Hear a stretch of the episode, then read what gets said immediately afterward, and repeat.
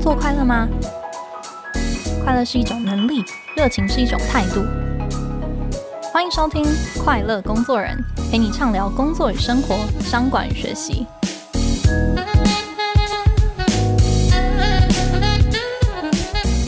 大家好，我是 Cheers 的记者邵敏。今天呢，想要跟各位聊聊迷惘这件事情哦。我相信每个人都曾经有几个时刻啊，对自己的职涯有一些怀疑的感觉，可能是不太确定下一步要怎么走，然后卡在一个不上不下的状态哦，甚至可能会希望，诶，可不可以回到过去，换一个科系，或是试试看其他的专业哦。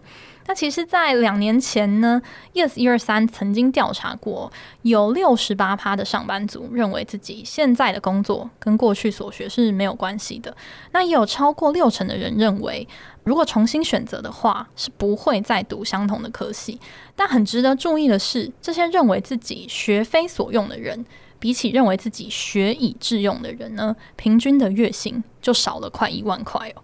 那大家听了可能会诶更紧张，想说，难道我的过去已经决定了我的未来吗？那要怎么样规划前面的方向，才可以去突破这种在工作中的迷惘的感觉呢？那我们今天的来宾呢，是一位。每天都在聆听这些迷惘的专家哦，他是职涯实验室的创办人何泽文。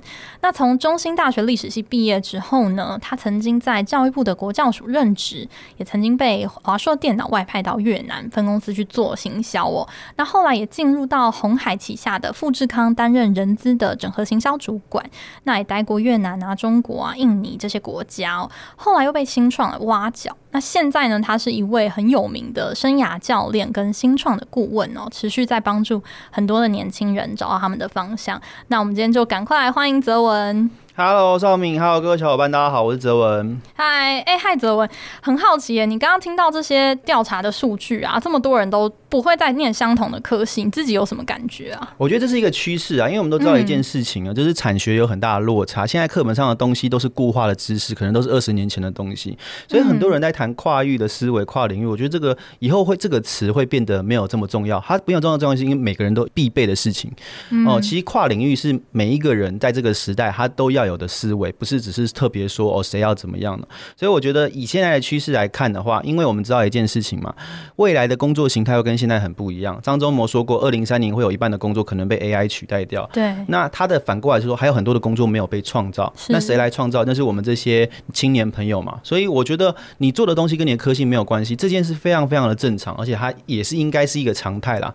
如果说一个萝卜就一个坑，那我觉得这个回到以前那个古代的社会去了。所以我觉得在这样一个多变的时代，你念的科系跟你未来的发展不一样，是很正常，也不用很担心的事情。嗯，那你自己有想过说啊，早知道不要读历史系了吗？哎、欸，不会，我非常的开心啊。其实我跟大家分享，哦、我在大学的时候最后悔的一件事，当时很懊恼，就是哎、欸，我竟然没有上台大。年轻的时候觉得说啊，我以前高中的成绩非常好，北区模拟考还考过十八名。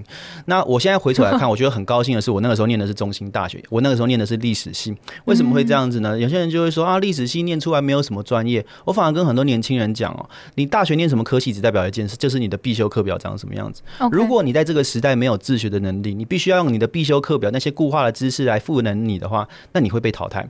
哦、呃，我大学就刚好念历史系，课业没有说很硬，然后就有机会去各种的去参与啊，哦，参与各种的活动，去探索自己在学校办活动，然后跟很多不同的人去接触。所以我后来反而很庆幸，就是我怎么样有今天。我觉得你都是每过去的每一个累积出来的，人生没有后悔药了。所以我会要回头看，我今天人生会有这么多多元的可能，反而是因为当年念的历史系这样子。哦，对啊、所以当年很练。相对冷门或者说比较不被看好的科系，反而让你提早去做这样的跨域或是职涯的探索。哎、欸，的确有，的确有。像我很多朋友就问，那你们历史系同学都出来干嘛？哦，我们同学好多，在科技业做人资的不止我，我们班大概五六十个，在科技业做人资的就有两三个。然后我们也有学弟妹在做行销哦，甚至有一些什么行业都有哎、欸，好多在科技业，好多的是在做业务等等。就说他怎么办到的？因为我们这个学校就很特别啊，他进来的很多就是刚好分数到了。对，他可能刚好没有兴趣，所以他们大一就会思考：完了，我念这个科系以后没有什么录用怎么办？哦，反而有一个警觉。对，所以大一就很紧张，我是不是要双主修？是不是要修学程？我是不是要找实习？我是不是要怎么样？不然的话，我以后没有机会。所以他们反而因为这样有一种危机意识，反而让他的大学更充实。嗯，不过对大人来说，可能这样子的探索跟这样子的学习又是不一样的那个层次了。我们也许晚一点可以再聊更多。那在节目的一开始呢，先请泽文来跟我们分享一下，哎，你的职涯的地图这么样的多元，这么样的丰富，能不能跟我们讲几个你这样子一路的历程呢？哦，其实我几乎什么样的组织都待过，待过公部门，我最早。历史系刚毕业的时候，因为我们家是低收入户，我是姑姑带大，父母没有养我，他就跟我说，我们这种背景的人要就是要当公务员，他期待我当公务员。那我那个时候刚毕业，其实傻乎乎的，大学都在玩，都在办活动，都在搞一些有的没有，想说，哎，那也不错啊，当公务员好啊。所以刚好那个时候教育部国教署开了一个约聘职，约聘职就一年一聘，一个月可能三万多的。那我就想说，我去做这个好了，顺便准备高考。那进去我发现我的性格，因为我很外放，我很喜欢变动，我很喜欢跟人交流。发现哎，公务员的工作虽然很 routine 很稳定，可是不是我要的。我当时就反过来想。那我想要什么？我就想，我想要出国。我没有出过国，没有坐过飞机。我有机会想要去海外看看。可是当时我就缺两个东西，我缺外语能力跟经贸能力。那很多人在这里就卡关，像我们之前也辅导过很多顶大的很文科，就说啊怎么办？我找工作我都不能投，我都不适合。那我当时的想法就是反过来，我就要有成长型的思维。那个时候二十三岁，我就想，哎，我英文没有很厉害，外文能力不好，那我也没有经贸能力，怎么办？不会就去学啊。没有人谁说你毕业之后就没有机会学的，嗯、所以我那个时候就想，那我去哪里学？刚好我们那个时候经济部的国贸局有开一个国际企业经营班，它是委托外贸协会开的，就在教这些东西，我就去上课嘛。哦，去上了之后，后来就有机会，我们刚刚讲的进到了华硕、越南，后来进到红海啊，很幸运在红海那一段时间，我大概进去一年就开始当主管，然后后来刚好。一九年的时候，台湾有个新创叫战机科技，他们刚成立，邀请我去做人资经理。后来做了一年多，我自己创业。我现在自己是一个算是管理顾问的一个身份，然后平时的时候也会做职涯实验室，这个帮助很多年轻人找职业方向的一个算志业啦，公益事业这样子。对，然后我自己也有创立一个 NGO，叫做台湾青年职涯创新协会。所以我从公部门、大企业、新创。到 NGO 也都有参与过，都有带过，所以我的职业历程还算是蛮丰富的。这么丰富的每一次的那个转换跑道啊，你自己刚刚听起来好像蛮顺利的，你自己有卡关过或是焦虑过吗？其实肯定会有不顺利的地方啊，像我刚面试的时候。也是很多人拒绝过我啊，然后也是跟人生很多的地方不一样的地方。我举个例子哦，我到现在都觉得我还有很多地方不顺。比如说我创业，我创业的时候申请台北市的创业补助，然后那个一百万一毛都没拿到。评审说：“我看你发展的很好啊，你的公司还有你的前老板 红海老板投资啊，我看你不需要政府有什么支持，这样打枪我。” OK，对，然后甚至我这几年想说三十几岁，想说有机会再去进修一个 MBA，我申请台大、政大，哦五次都比我把我拒绝掉，所以我的人生各种都不顺啊。像我一开始。开始也没有想说要进到红海，红海其实不是我的第一志愿，那也是你是一个历史系的毕业生，呃。应该是这样讲，就是我原本的第一志愿是其他的品牌厂，OK，因为红海是代工的嘛，所以我的人生其实都不是说很顺，不是说啊，你就顺顺的进红海，顺顺的怎么样，它中间也是遇过很多的挫折跟很多的问题哦。像我刚刚也跟那个超敏分享嘛，我我我高中的时候考大学考上中心历史，当下也觉得诶怎么会这样子？可是后来回头来看，我觉得挫折跟这种困难都是好事情，你回首来看都会觉得是最好的安排哦。比如说我如果说当时没有进到历史系，我就没有机会去探索，然后大学去参加很多活动，我大学可能一个暑假、寒假可以参加七八个营队，什么什么样的领域我都接触过，也认识很多朋友这样子。所以我回首来看这些东西都不是坏事情啊，像。我反而觉得一帆风顺的人生很无聊，那种东西感觉就好像被定好了哦。他今天就是你就念什么科系，然后顺顺的过，反而要自讨苦吃一点。所以我我反而鼓励年轻人，你遇到不开心的事情、痛苦的事，你要很高兴。为什么？因为这个才会成为你人生的养分，你才有东西好说嘴嘛。如果今天有跟大家分享，就是我今天人生过很顺，我一路哦顶尖学校名校毕业，可能去留学回来要接家业，身价几百亿，那你说这个人有什么好玩的？你听完就觉得这个人关我屁事啊，他的他的事情。那我觉得这些东西都成为你人生精彩的一部分啊，所以我觉得年轻人不用太担心，不管你现在是迷茫还是遇到什么样的挫折，都不是坏事情哦，都是最好的安排。那为什么泽文会就是选择要成立就是职涯实验室，去当很多的年轻人的这样子的一个引路人的角色？呃，这个很有意思哦。呃，二零一五年哦，就是《天下杂志》的换日线刚成立的时候，那个时候我我其实还在那个经济部国际班进修哦，然后刚好我当时带了一团去东南亚考察，回来同学就叫我投考这个换日线。那时候换日线刚成立没有几个月嘛，投稿上了就成为专栏作家，所以开始就写作。我在换日线的那个文章应该是数一数二多了。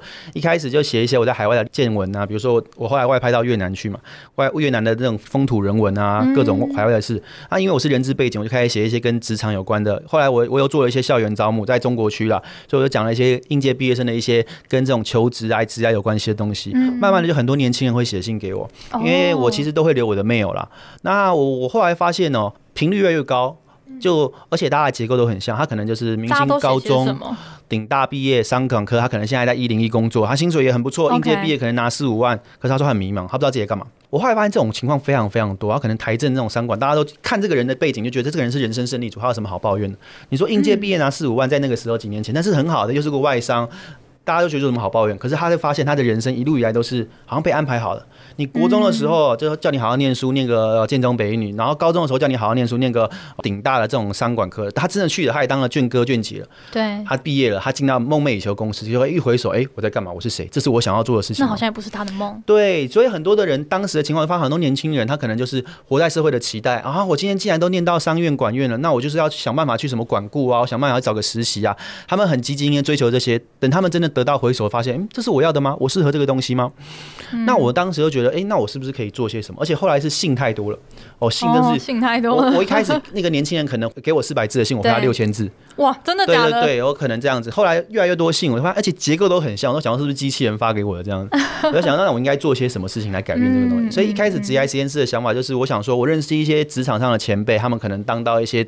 等级的主管，不同的公司，台商外商都有。我就说，我我这里有一批年轻人，他们很迷茫，我们来做个 mentor 计划，好不好？就是导师计划，我把他们拉进来，他们想问你们问题问。因为当时我大概二十七八岁，我也不是说什么东西都很懂，然后就建这样的一个平台。一开始职涯实验室只是一个社团，后来发现这个社团哦，只是线上问没有什么意思，我们就开始办一些线下活动。当时我在上班呐，所以我就找一些我认识的，比如说那个时候我一些朋友，他可能已经在什么 Nike 做什么大中华区行销经理。我说我们你来演讲给年轻人好不好？然后我们就去台北市的一些借场地，然后就来了好多。人哦，那个场地哦，坐了七八十个人，什么人都有，从高中生到那种阿伯都有来听哦。因为我们一开始的活动也是那种，也是比较办公益性质，我可能就找一些我的哦认识的大学的一些学生，他们来帮忙办。然后我因为那个时候还在上班，后来我就接触实际的接触到很多这样年轻，我就发现哇，这个事情真的是很特别。我就常常举一个例子，职涯实验室刚办的前几场活动，应该是一九年底到零二零零年初吧，就有一个人他是律师哦。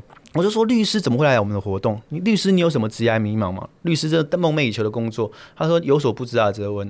他其实一路也是那种名校哦，第一学府出身的，当了律师。他说他有个梦想，想要做开面包店。我说很好啊，开面包店，那你打算怎么做？他说我想要去法国蓝带学院学怎么做面包，回台湾开。我说那你缺什么？你缺钱吗？缺什么？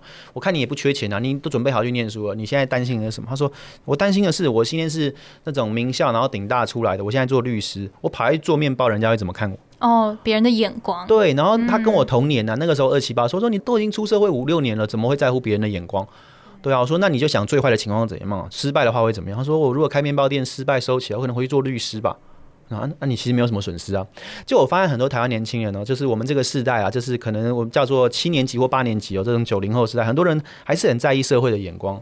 哦，叶秉成老师也分享过嘛，台大电机叶秉成教授说，越优秀他就选择越少。因为有个社会的框架跟期待在那里，对啊，所以我我那个时候就想说，那我们是不是应该要做一些什么样的事情？所以后来才开始搞职涯实验室，开始跟一些公部门、跟一些学校合作，像我们现在培育了很多，不管是职涯还是一些职场的老师，还有机会进到学校去，高中端或者大学端去带同学，对对，这是我们在做的事情啊。了解，确实迷惘的这种感觉，可能真的是从年轻的价值观就开始影响了。那你自己碰到，就是假设真的我已经出社会，然后三十几岁，还是觉得很迷惘，你会觉得这件事情是需要被克服的吗？或者说我要怎么样子去踏出一些尝试的脚步，然后去慢慢的跟这件事情共存，或是有突破？我之前有一次演讲，就有一个同学问我说，也是个年大学生，他说：“哎，他很迷惘，不知道该怎么办。”我就说：“哎，在座的同学，你都把眼睛闭起来，嗯，大家都把眼睛闭起来。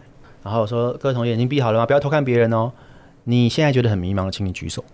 九成的人都举手了。”哇，九成的人，然后举手之后，我就说大家把眼睛睁开了，大家往旁边看，哎，怎么大家都很迷茫？是，我觉得迷茫不见得是一件坏事情，但是你要知道，我们就有点像做，你知道这样的状况，然后去想办法找方向。很多人是迷茫，就待在原地。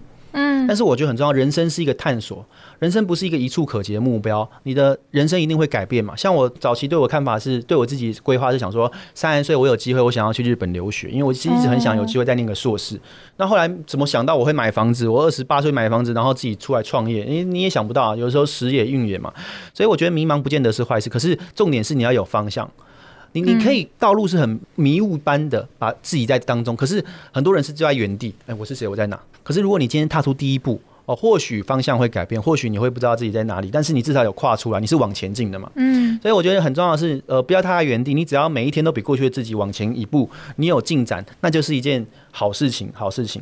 那对于很多年轻人，我们也遇过很多那种三十几岁来找我做职业咨询，他就说啊，我工作我可能之前都是做行政或者做什么财务，我已经做了五六年了，觉得我已经被定义了。对我，我现在转行该怎么办？我也跟很多年轻人讲，最近那个英国女王不是什么西啊，那个 Jubilee 叫什么？就是他们什么白钻西、白金西的这个七十年吗？哎，大家知道那个女王几岁吗？伊丽莎白女王九十六岁.所以我现在三十岁哦。你看她九十六岁还在工作，我相信我们这个时代或许很多人九十岁还要工作，因为现在少子化嘛，所以你可能还要我假设啦，我我现在三十岁，呃三十二岁，我还有六十几年要活。那我们假设一个人至少要工作到七八十岁，以我们的时代来说，少子高龄化的情况来说，我就问他，你现在三十岁。就算你七十岁退休好了，你还有几年要工作？他就算给我听嘛。哦，那我还有四十年，你还后面还有四十年工作，你要为了前面五年就定义你人生后面怎么样嘛？你还有四十年要面对，嗯，所以你就算现在从头开始，你转换一个领域，你从打掉重练，那也没有什么，因为人生本来就是这样子嘛。很多年轻人会很害怕说，我我工作，我毕业选的第一个工作，我是不是永远就要做那个职位？完全没有这回事，完全不会这样子。因为很多工作它正在被重新的定义，它也正在被一个重新的改造，甚至很多工作在诞生出来。像我们以前就想不到嘛，你以前想得到，我大学的时候。那个时候 YouTube 刚起来，那时候蔡阿嘎什么刚起来，我是零八零九年进大学，那个时候大家都想不到 YouTube 是变成一个网红，是一个可以赚钱的东西，他就这些人在搞笑嘛，不知道干嘛。嗯，所以世界在变动，我觉得人生也是一样啊，人生也不可能一触可及啊。即便你现在是公务员，我跟大家讲，谁说公务员会有铁饭碗？说不定以后公务员的也会有台套的机制啊。最近就有一些高中哦，连正职的教师都会被处理掉，为什么？因为少子化嘛，你这个编制就变超额了嘛，你这些就算是正式教师，可能铁饭碗都不保。所以我觉得要有这样的思维，不用去把自己框限住了，对啊。嗯嗯嗯，那假设我现在真的就是我卡在这里，然后我很想要找到一个新的方向，然后想要去尝试。那我有没有几个可以？我从我现在假设工作还是很忙，但是我可以开始去做创新，或是去做突破的几件我可以做的事情，包含像我以前读过一些书，包含就是可能会建议你说，哎、你可以比如说调不定期的闹钟，提醒你那个闹钟跳出来，然后你就记录一下你自己现在的状态，你自己。喜不喜欢你现在在做的事情？然后透过这种小技巧，透过自我记录或是设计思考的一些方式，可能帮助你找到你自己会进入心流，或是会做起来特别起劲的那些事情，可能是你可以尝试的一个新方向。那不知道泽文，比如说有没有类似这样子的一些小建议或是小技巧，是可以帮助我们这些可能平常已经很忙碌的上班族，但是又有点卡关，想要做出一些改变的？有什么是我可以现在去做的改变呢？呃，我觉得很重要，千万不要瞎忙哦。很多人就是瞎忙，然后让自己陷入在一个一个循环中，没有办法回头审视自己。那我觉得第一个要定位，到底你遇到的问题是职业问题还是人生问题？哦，职业问题分成几个，其实你工作上遇到的一些状况。工作上遇到的状况叫职业问题，但是有些人是遇到人生问题。什么是人生问题？就比如说你人生定位的问题，你跟他人的关系等等，这个很重要要思考。你要想，你今天遇到的问题是我在工作上遇到的问题吗？还是你真的人生遇到了一些状况？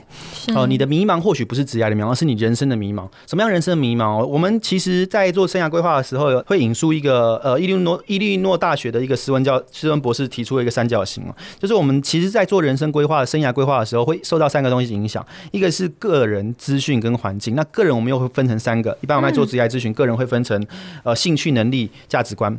哦，兴趣、能力、价值观，那我们就要来剖析一下。我们刚刚讲，影响你人生发展会有你个人，你内在的可能是你的兴趣、能力、价值观。当你迷茫的时候，或许你现在做的事情不符合你的兴趣、能力、价值观。哦，可能你没有热情。你看台湾的这种职业生态哦，呃，你一天至少要工作八个小时。如果你做的事情你没有热情，你只为了钱工作，那你一定很痛苦。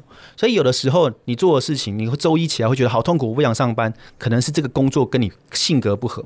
那另外一个东西，这个就可以去调查、去思考了。那这个的问题可能就出在你不了解你自己，你不知道你自己的性格是什么。像我们之前就辅导一位年轻人，他非常优秀，他的。经历背景都很棒，可是怎么样，你知道吗？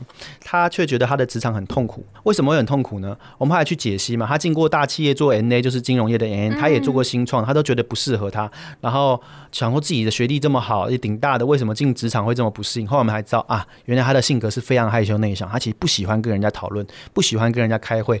那你说那种大组织或者那种新创就会闹哄哄的嘛？哦，各种开会，各种讨论，对他来说他就不适合。以他的职业性格来说，他适合独立作业。嗯，所以回来刚刚讲的，年轻人遇到很多问题，我们要先区分他是生涯人生问题呢，还是他是职场问题，然后去了解他自己本身。我觉得跨出第一步很重要，先了解自己。先了解自己，哇，这真的是关键哦。其实刚刚在泽文的分享里面，真的听到很多年轻人的迷惘哦，真的是不分学历高低，或是薪资多寡哦。其实可能我们离开学校，还是一直不断的在呃担心、害怕社会的期待跟别人的眼光。但是我觉得在泽文身上也看到一个很明显的特质，是缺什么就有补什么的这个行动力哦。这个行动力跟跨出第一步尝试的这件事情，可能是突破迷惘，永远是自己才能够做到的关键哦。那我们在下半场也会更多的来跟泽文来聊聊。诶，那如果我已经有了具体的方向，我怎么样子去突破我过去的背景，或是我所学可能为我带来的一些障碍？要怎么样子持续的来做跨域跟学习？那我们等一下马上回来。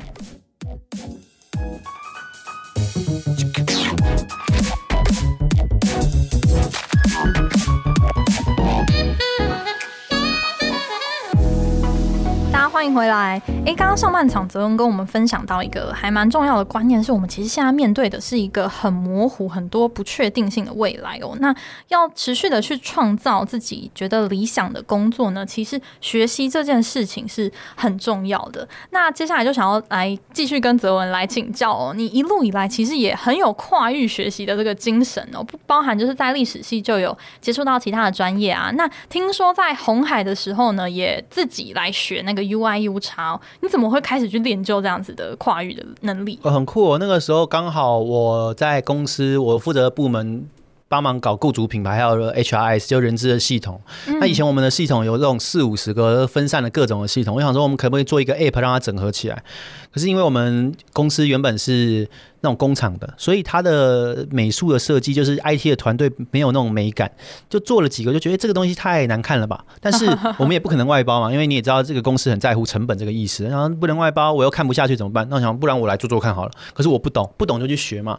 哦，以前可能只会做海报，以前可能只会做一些这种美工的东西，做文宣或者是册子。我想说那异曲同工嘛，也是设计嘛，就去学一些界面怎么设计啊，UI UX 要怎么用啊，自己去买网课。我在中国的时候很有趣哦，那个时候可能会有什么六一八。啊，双十一啊，大家去爆买很多东西。我可能我的同事去买一些哦，什么衣服啊、包包啊、电玩啊，我跑去买一堆书，跟买一堆课程。哇！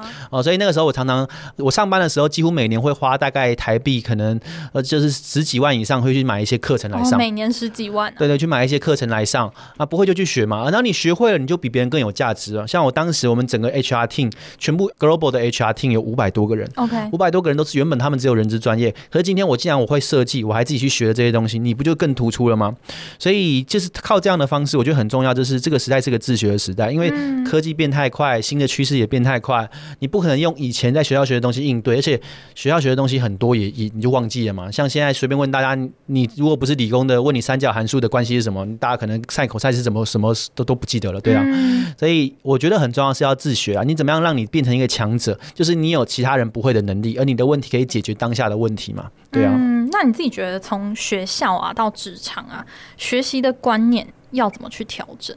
嗯，很重要的是我们过去的学习有一个很大的盲点哦。过去我觉得在一零八课纲，就是我们这个世代接受的教育，其实还是再怎么说还是填鸭的，因为它要都有标准答案。我们以前呢，像我是七十九年次的嘛，我们考机测啊，或是后来的会考啊，或者是后来的这个学测跟职考，都是有标准答案。嗯，那它就会让我们错把记忆当成学习，但记忆不是学习，大家一定要知道，记忆跟学习是两回事。我举个例，我是历史系的，可是今天呢，邵明，你只要做一件事情，你的历史就会比我强。就是现在我们要用手机，你用手机，你历史肯定比我强。对，我们不需要记东西，因为网络会帮我记，电脑会帮我们记，资讯可以在云端上面。我们要做的是判断是非的能力，还有解决问题的能力。这个在我们过去学习是很难去操作的。所以我都跟很多年轻人讲，我们这个时代只要两个能力就好了，就是你有没有办法跟人家沟通协作，你有办法把你的意见表达出来，你有办法跟其他人有很好的一个共同去 deliver 出来一个产出。哦，所以学习是什么？我们所有的学习，真正的知识。并不是资讯，有些人会把知识当成资讯。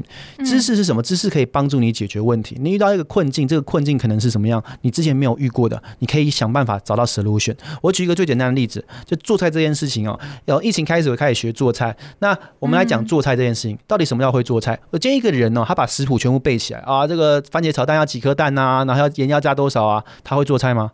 他把每个步骤记起来，他会做菜，他不会做菜，为什么？你知道吗？因为什么叫会做菜？今天是我进得了厨房，我进去之后，即便我手上的材料跟食谱上不一样，嗯，我也知道怎么调配，怎么举一反三，怎么灵机应变，做出一个不难吃的番茄炒蛋。可是我们以前的教育哦，是怎么样？叫你把它全部记起来。嗯，那你真的上战场，你会发现为什么我们说会有这个学用落差，就是因为你学到的东西。它不是一个真正的知识，知识是怎么样解决一个问题？真正的知识哦，是什么样经验的累积？还有办法让你可以去面对未知的问题，提出一个可行的见解。那我们在职场上怎么培育这样的能力？其实学习有很多种方式。嗯，学习不只是线上课程而已。你今天跟一个人聊，跟一个前辈聊，你找一个 mentor 或找一个 coach，他告诉你怎么样做事做人，这也是一个学习的方式。那我觉得很重要的是哦，在职场上最重要一个能力就是解决问题的能力。解决问题。对，我遇到很多那种刚进职场不久的那种年轻人，他们很喜欢问老板要做什么事情，这个事情就非常可惜哦。当你只是一个执行者的话，你一定会被人工智慧取代。因为记忆这种事情不需要人来做哦，这种 routine 的机械式的东西也不需要人来做。人要做什么？解决未知的问题。你就要想什么东西是所谓的人工智慧解决不了的、处理不了的哦？它可能可以处理既定的问题，可是一个未全新未知或者创意发想型的这个机器电脑是做不了的。那我们就不能只是做 routine 的。我要跟大家分享，很多年轻人可能会有一种时不我与啊、怀才不遇的感觉，进到职场上想说啊，怎么叫我做这么蠢的事情哦，这么低阶的事情，要学不到什么东西，我就要反过来思考一件事情啊。嗯，如果今天我们对于公司，你觉得你很厉害，你是很优秀的年轻人，你今天给自己九十分，你觉得你公司只有六十分，那中间这个三十分，很多人觉得落落差，哦，我好难过，公司怎么这样子？像很多年轻人进到一个公司啊，这么大的公司怎么做事情这样子？但是我们要反过来想，这个落差就是你可以 empower，你可以 enable，我们叫赋能、使能公司的。你今天强，你就可以为公司加值嘛。抱怨解决不了任何问题，嗯啊，怎么样可以让你带来价值？郭台铭说过一句话。解决问题是衡量人才的唯一标准。就你今天看到一个问题，不管是组织上的还是你业务上的，你要想怎么样解决这个问题。当你解决这个问题的时候，你的存在就有价值。我就分享我的一个老板的故事哦。我之前在红海的老板叫 Vicky 啊，他三十二岁当到红海 A 次集团的人资长，当时偷带他的是陈天仲，陈天仲老师 Terry 老师，现在也在很多的这个新创圈呢，或者是这个气管圈很有名的一个老师。我这个老板刚进到职场的时候，他先进到一个被动元件大厂，他当时是一个硕士生，准快要毕业，进去里面做助理。那你也知道，人资做教育训练，可能就是统计出席人数，做签到表。他当时被派的工作就是，哦，我们要开课了，我们要了解有多少的员工会来，然后要做签到表这样子。他当时接到这个任务，他心想：哎，我念到硕士哎。我一个念到硕士的人，你叫我做这个国中生就能做的事情，设计签到表，对，设计签到表，然后有谁要来，然后签到这样。他说怎么会做这种事情？可是他他当下是想，我要怎么让这件事情这么愚蠢的事情被解决？所以当时叫他找 IT team，他来找 IT team 说什么呢？说，哎，我们这个东西有没有办法自动化一点？自动化一点？那个时候大概是可能是零八年吧，二零零八年。他说有没有办法？我我发一个讯息出去，然后那一个员工他只要按是跟不是。回来自动变成一个表格，不用我再回信，我还要统计那个信多蠢，还要给他一个 Excel 表，还要面填自己的资料。然后 IT 说这个 OK 啊，所以他做了一个这样的一个小的系统，他把自己取代掉了。嗯，哦，然后人家就看到他这样的一个能力了。我再分享另外一个职场故事哦，我有一个中兴大学的学妹，中文系的哦，她是很酷的，她叫小杰，她后来进到外商银行做理专，她完全没有财经的背景，她怎么办到了？那个时候，他那个外商银行全国招了六十个叫做数位大使，像实习生。可是他们那些数位大使大学生进去，发现什么？根本没有事做。他们要做的事情只是站在门口，然后呢，有那种阿伯阿姆啊，那种阿公阿妈不会用那种叫做自动柜台机 ATM 的，他们去教他。那一般的学生，这里太无聊了吧？我就教这个不会用的人。可是我们这个巧姐她很酷，她就会去观察，然后主动的去关心，嗯，然后呢，去跟这些在等候。呃，在柜台办事的这些客户去聊天，哎，你是做什么的？为什么今天会来？他们就他就被他的主管注意到了。后来呢，他有一次他的主管交付他一个任务，什么样的任务？跟他说，哎，小杰呀，你去做一件事情，我们员工要聚餐，去订个 KTV 这样子。一般的年轻人可能怎么做？Google 打开 KTV 三个字，最近的定下来，回去跟老板说：“老板，我订好了。”他怎么做呢？他把方圆五公里全部的 KTV 全部找下来，然后列了几个维度，比如说有没有生日礼啊，食物大家评价怎么样啊，然后停车方不方便啊？他列了七八个，然后做了一个 Excel 表。嗯，就给他老板看，说，哎、欸，我们公司的这个团队的人数啊，大家开车喝酒的习惯或者吃东西习惯，我推荐哪一家？他老板吓一跳，哇，这么小的事情你都可以做出这么高的价值，是，所以怎么很多地方你都可以显现你的价值。我们刚入职场可能会做一些很 routine 很基层的事情，你觉得怎么这么没有意义？我大材小用，可是。你如果可以在这样的地方玩出新意，然后你可以带来更高的价值，那就很重要。所以我都跟年轻人讲，在职场上，不管是职场还是学生，讲一件讲一样的概念。你在这个位置上面，有你跟没有你有没有差很重要。如果今天谁来做这个位置都一样的产出，那不需要你嘛？你的可取代性很高吗？嗯、我们在人资就是这样子，怎么决定这个人要不要被裁员？在于这个人他的离职成本高不高？什么叫离职成本？就是今天这个人跑掉了，我要找一个跟他一样能力的人，我要付出更高的成本。如果要，我要留这个人。嗯，因为他的能力，他的这个就是我比较划算嘛，最简单的这样概念。嗯，对啊，了解哇，不愧是当过人资的主管，真的很知道怎么站在企业的这个角度来看哦。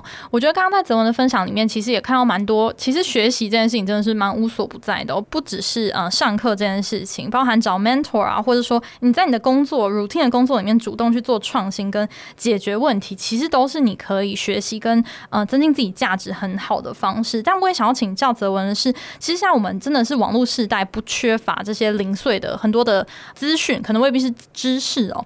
那我真的要成为一个专家，有办法跟人家合作去沟通，你会推荐大家怎么样子去做学习是最有效的？我要先跟大家分享，我最近出了一本书，叫《知识复利》哦。这本书就在谈学习的。那它上市呢，不到一周已经三刷了。我现在已经每一个在刷都印一千多本，大家有机会可以看看。就在。大家真的很需要学习。对对对，这个东西很重要。回到刚刚的这个议题哦，其实我们这个世代很重要，就是每个人都要变成一个专家。每个人都要变成。每一个人都必须你要说我是某个领域的专家，不然为什么人家用你呢？你怎样可以不被人工智慧取代呢？就是你有你的价值嘛。那成为专家这件事情很重要的一点，我觉得我们要回过头来啊，就是你可以。透过什么样的解决方案去赋能其他人？这个别人可能是不管是哦，你要斜杠接案，还是你的公司的客户。嗯，那学习这件事情很重要。我们刚刚有提到，现在很多零散碎片化的东西。对，我们过去在学习的时候，常常是以日期式的。我举个例子，就是大家去听讲座、上课的时候，是以日期来做笔记的。啊，我觉得几月几号，然后记了什么东西。这种笔记方式有一个很大很大的盲点是什么？就是你写过去你就忘记了。那我们要怎么摆脱这样的情况？我会鼓励大家用主题式的。阅读跟主题式的学习，像我自己就是一样。我今天会针对一个主题，比如说我今天遇到一个问题，情境的问题，我会去找相关的书来看。可是我书不是一页看到最后一页，哦、是找答案的方式。哦、所以带着问题意识去学习，你要有个问题意识，就是你要.我们叫 PBL 嘛，问题基础的一个、嗯、一个 learning 啊。很，所以我今天要一个问题，好，假设你今天接到一个任务，它是要你设计一个什么制度，你不会怎么办？你不会就去学，可是你要是主题式的，因为如果是那种很碎片化，平常看一看，你不会记起来嘛。你今天就是要解决一个问题，你就会想办法，我去收集资料，我怎么样看前人的经验，其他公司怎么做的，那你去想办法输出一个、产出一个解决的方案，这样你才会记忆才会深。不然看过去，现在每天哦，你我们一天手机滑的可能是一九七零年代一个人一年接受的资讯量，哎，哇，对啊，所以很多东西你如果没有办法让它固化的话，绝对你就看完你就忘记了这样。像我看书是这样子的，我看书不会只看一本，因为我刚刚讲了，我们是找带的问题来解。诶，每一家的说法要怎么样？那每一个流派或者是每个人说法，那我怎么样可以应用？所以很多时候我们在学习，我们在看到这些知识资讯的时候，看书的时候很重要。你不能只是看过去，好像跟我无关。你要想，他这个作者讲的这个东西。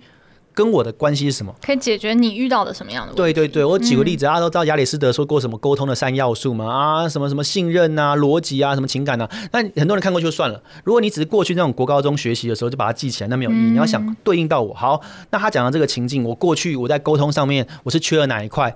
那他这本书里面提的这个东西，我在什么场合可以用？哦，很多人说，哎，泽文你怎么可以滔滔不绝一讲可以讲两三个钟头，这么有料，知识含金量这么高？因为我吃饱撑着我在看书，我就想，哎，今天他讲的这个金句。我不是就是看了完觉得他讲的很有道理，就想这句话我哪里可以用到？那他跟我的人生有什么关系？嗯，所以我们看任何东西，你都要想跟你有有什么关系？如果跟你没关系，干你屁事嘛？对，你要想我在什么样的场合可以运用到这个知识？所以这很重要啊！学习一定要应用，没有用都不会成为你的知识。回到我们刚刚讲做菜嘛，你做菜背了一堆，看了一堆食谱，你会做菜吗？不会嘛？你真的要下厨几次，你试几次，搞砸几次，你就知道怎么回事了。嗯，了解。哎，那泽文，你现在工作这么的忙？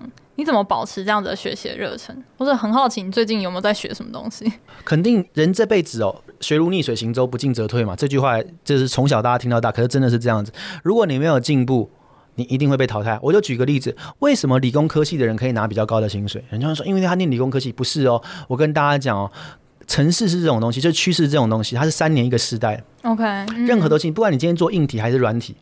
就算你今天台大电机毕业，你学的东西有七成根本用不到，全部都重新开始。张忠谋说过嘛，他们台积电有三千个博士，这三千个博士怎么样？你知道吗？他们做的工作跟他们的博士论文七成一点屁关系都没有。OK，那是为什么？因为他一直学新的东西啊。对。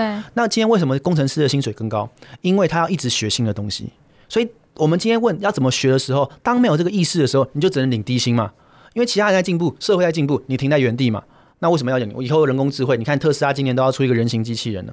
嗯，所以一样的概念了。如果你没有持续在进步，你没有比昨天懂更多事情的话，你一定会被这个社会淘汰的。所以这个是必要的一个素养了。这个不是说你怎么办到，而是你不这么做的话，你就会被淘汰。嗯，对，感觉出来泽文这个危机意识感很强烈哦。但你自己怎么平常在这么累、这么繁重的工作里面去保持学习？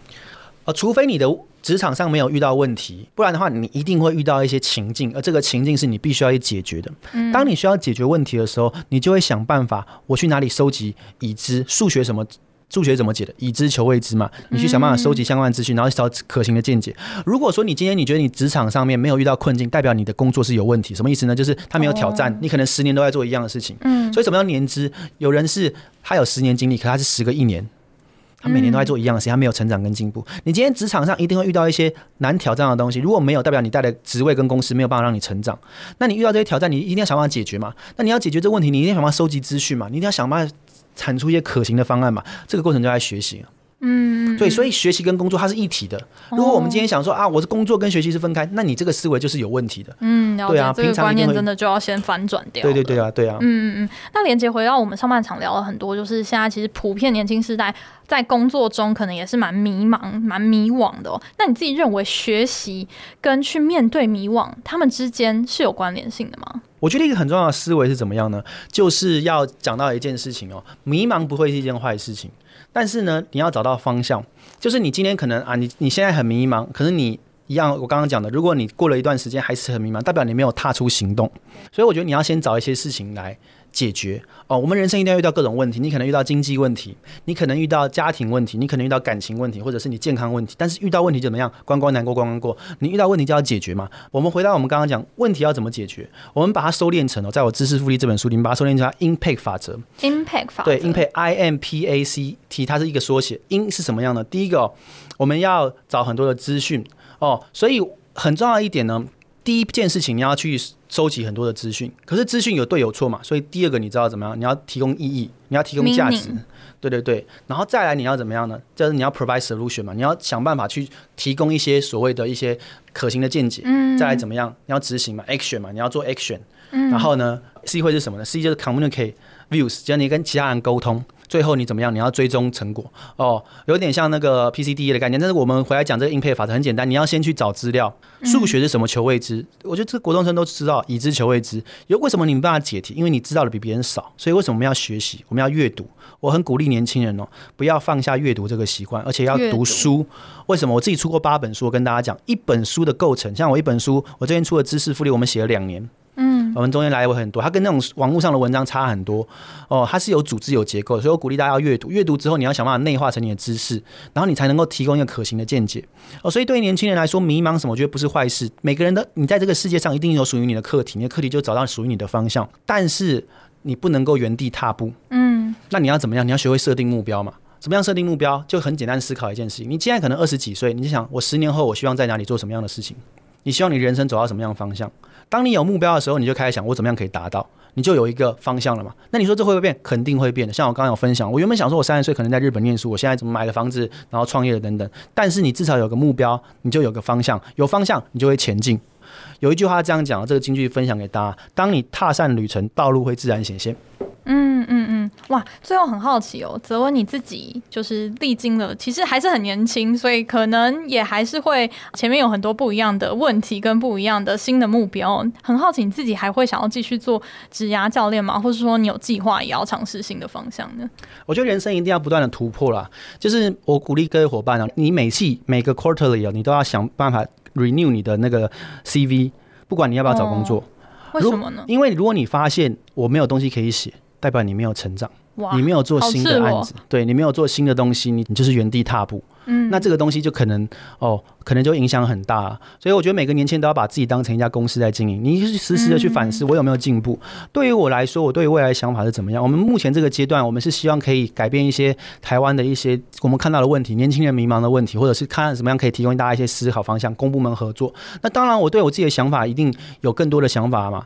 哦，我我我不可能到四十岁还在跟大学生讲这些哦。所以我对我自己的看法是怎么样呢？我觉得有各种的可能性啊。嗯。哦、呃，你说继续，或许我以后做新的事业也有可能，也有可能我跑去什么新创，继续回去上班也有可能，有我可能跑去教授也有做可能。但是我的我觉得核心价值很重要，就是你万变不离其宗，你要先知道你的核心价值是什么。对我来说，我的核心价值，我的价值观是这样子，我期待我的存在对其他人有好的影响，即便之后的方式可能改变，可是目标是一致的。啊、哦，它只是道路可能不一样而已，大概是这样子。嗯，哇，真的谢谢今天泽文跟我们的很多知识含金量很高的分享哦。那其实我觉得今天啊，听完这一集，其实也大家可以回去反思一下哦。其实迷惘真的不一定是一件坏事哦，也许这是一个很好的契机，你可以透过去回想你的兴趣啊、你的个性啊、你的价值观，找到一个方向。那很重要的其实是你有一个感觉，你有一个方向之后是要去做行动的。那在行动的这个路上呢，其实学习也是扮演一个很重要的角色。那时时刻刻带着问题意识去学习，这样能够帮助我们真的在某一个领域可以累积成一个专家，真的是能够找到自己的核心的价值所在。那就祝福各位听众朋友在跟迷惘共存的时候，也都能够保持自己的方向感。好，那我们就下一集再见喽，大家拜拜，拜拜。